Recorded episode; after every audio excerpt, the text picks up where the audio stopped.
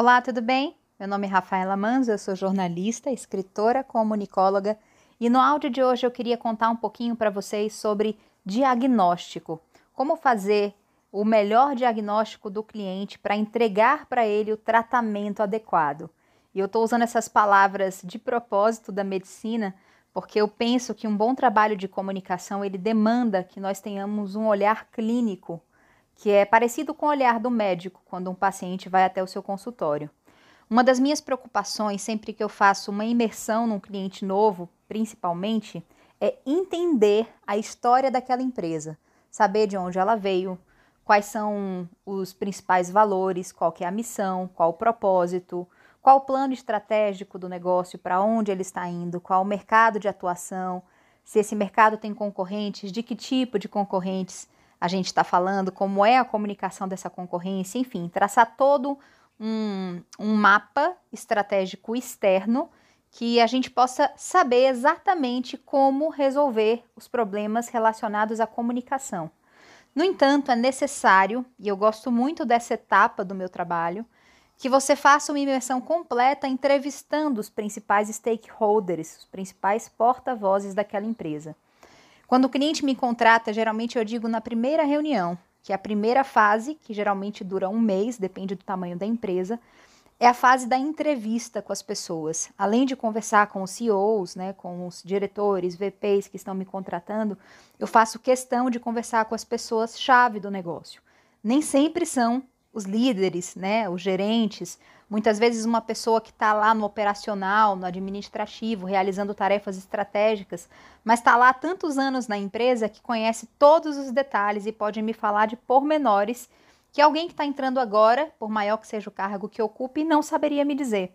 Então, é um, é um primeiro combinado que eu faço com o cliente assim que eu chego numa empresa: é existe uma parte do meu trabalho, que é uma parte confidencial, de entrevistas que eu faço com os colaboradores é, que eu registro, que eu arquivo para mim, para poder no final fazer um compilado dos pontos comuns. Então eu permito, eu deixo que esses colaboradores, primeiro a gente tem que criar né, um ambiente de confiança para que eles saibam que o que eles estão me dizendo não vai ser compartilhado, não vai ser relacionado ao nome deles, e aí a gente entra com um ingrediente muito importante em qualquer processo de diagnóstico, que é a confiança no profissional que está nos consultando, digamos assim. E uma vez que eu crio esse canal de confiança, eu consigo, através das perguntas que eu faço, entender melhor de que empresa nós estamos falando. Porque o fato é que com cada pessoa da empresa que eu for conversar, eu vou saber de uma empresa diferente. E é engraçado que muitas vezes parece que vocês, né, que os funcionários estão falando mesmo de empresas completamente diferentes. As empresas, elas são formadas por pontos de vistas dos colaboradores que costumam ser diferentes. Então, às vezes, um colaborador vê uma coisa que um outro colaborador não vê. E para mim, o que é interessante é enxergar esse todo, é enxergar a visão da empresa pelos diversos olhares, especialmente de quem está dentro da empresa, de quem vive a cultura, de quem pratica é, os valores que estão lá escritos no papel ou não. Né? Então, nessa parte, são sinalizados os principais pontos críticos, as oportunidades de melhoria, quais são as necessidades que a empresa tem imediatamente, né, que problemas que precisam ser resolvidos de imediato e onde que a comunicação pode entrar como ferramenta para tentar sanar algumas dessas dores. Mas esse áudio é para dizer para vocês que em qualquer trabalho que você faça, seja ele o trabalho de um médico, por exemplo, fazendo anamnese de um paciente, ou um trabalho como o meu, fazendo uma imersão num cliente novo, entrevistando as pessoas, é necessário escutar abrir os ouvidos e abrir o coração e simplesmente escutar a pessoa do outro lado, sem julgamento. De preferência, sem tentar interromper o discurso da outra pessoa, porque muitas vezes ela está te dizendo coisas muito importantes e se você interfere, ela perde o raciocínio, né? ela perde a linha de raciocínio. Se a pessoa ainda estiver muito desconfiada, é claro que você tem que fazer algumas intervenções nas perguntas que você elabora. Mas geralmente a pessoa te diz tudo o que você precisa saber sem que sejam necessárias muitas perguntas, né? Às vezes, aquele colaborador talvez nunca tenha sido escutado dentro da organização. E nesse espaço ele acaba dizendo dessa necessidade que ele tem, por exemplo, de ser visto, de se perceber importante, inclusive na construção da comunicação. Enfim, a ideia é que nesse áudio você também se inspire, qualquer que seja a sua área de atuação, a entender melhor os cenários, entrevistando todas as pessoas envolvidas nesses cenários e não só um ponto de vista. Uma empresa, como eu disse, quando eu entro numa empresa para fazer um diagnóstico, um mapa né, de, de como aquela empresa está, do que, que ela pode fazer, para onde ela quer ir, ele só é traçado a partir da soma dos pontos de vista. E muitas coisas são convergentes quando a gente faz esse relatório final, que é o de diagnóstico. Né? Então a gente sabe que a empresa tem algumas, entre aspas, doenças que podem ser tratadas e quase sempre o tratamento paliativo costuma ser o da comunicação. Porém, a comunicação, que é só um sintoma, revela que há algo mais grave que precisa e deve ser tratado. Daí também o meu aprofundamento nas questões de desenvolvimento humano, psicologia, para entender o que está por trás da dor que se reflete na comunicação.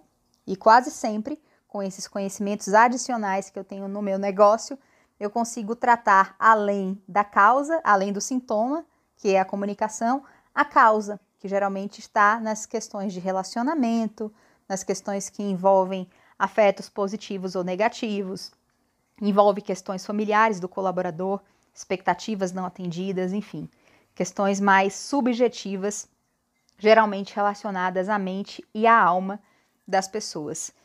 É importante e é necessário que a gente entenda o contexto, que a gente entenda o todo que a gente não parta de um ponto e acredite que aquele ponto é a verdade.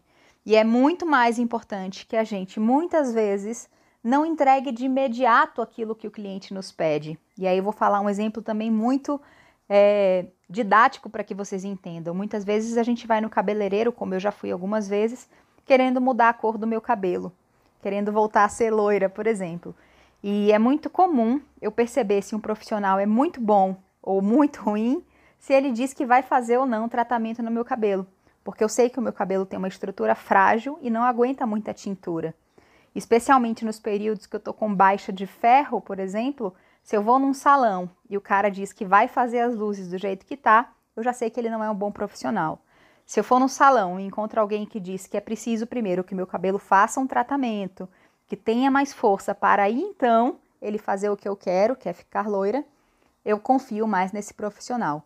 Nos negócios e na vida, da mesma forma. Quando você chega num profissional e ele te entrega exatamente o que você quer, sem questionar em profundidade se aquilo é realmente o que você precisa, dificilmente você vai voltar nesse profissional. Então eu busco todos os dias ser o tipo de profissional que as empresas vão voltar a procurar, porque eu não vou entregar necessariamente o que elas me contratam para fazer, mas eu vou entregar necessariamente o que ela precisa que eu faça naquele momento para ser melhor com seus públicos-alvo. Muitas vezes as ferramentas estão na comunicação, mas nem sempre do modo como a empresa é, pensa que é necessário fazer. Então, muitas empresas me contratam para fazer, por exemplo, comunicação externa, e a gente percebe na, nas entrevistas de imersão ao longo desse um mês que o que ela precisa é fortalecer a comunicação interna com os próprios colaboradores, para só então sair e fazer a comunicação externa mais alinhada com aquilo que de fato ela pratica da porta para dentro.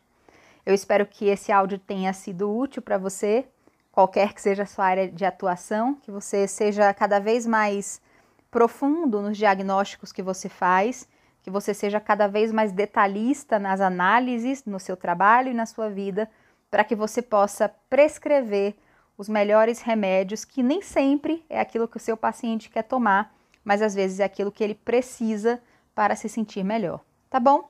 Um grande abraço e até as próximas! Thank you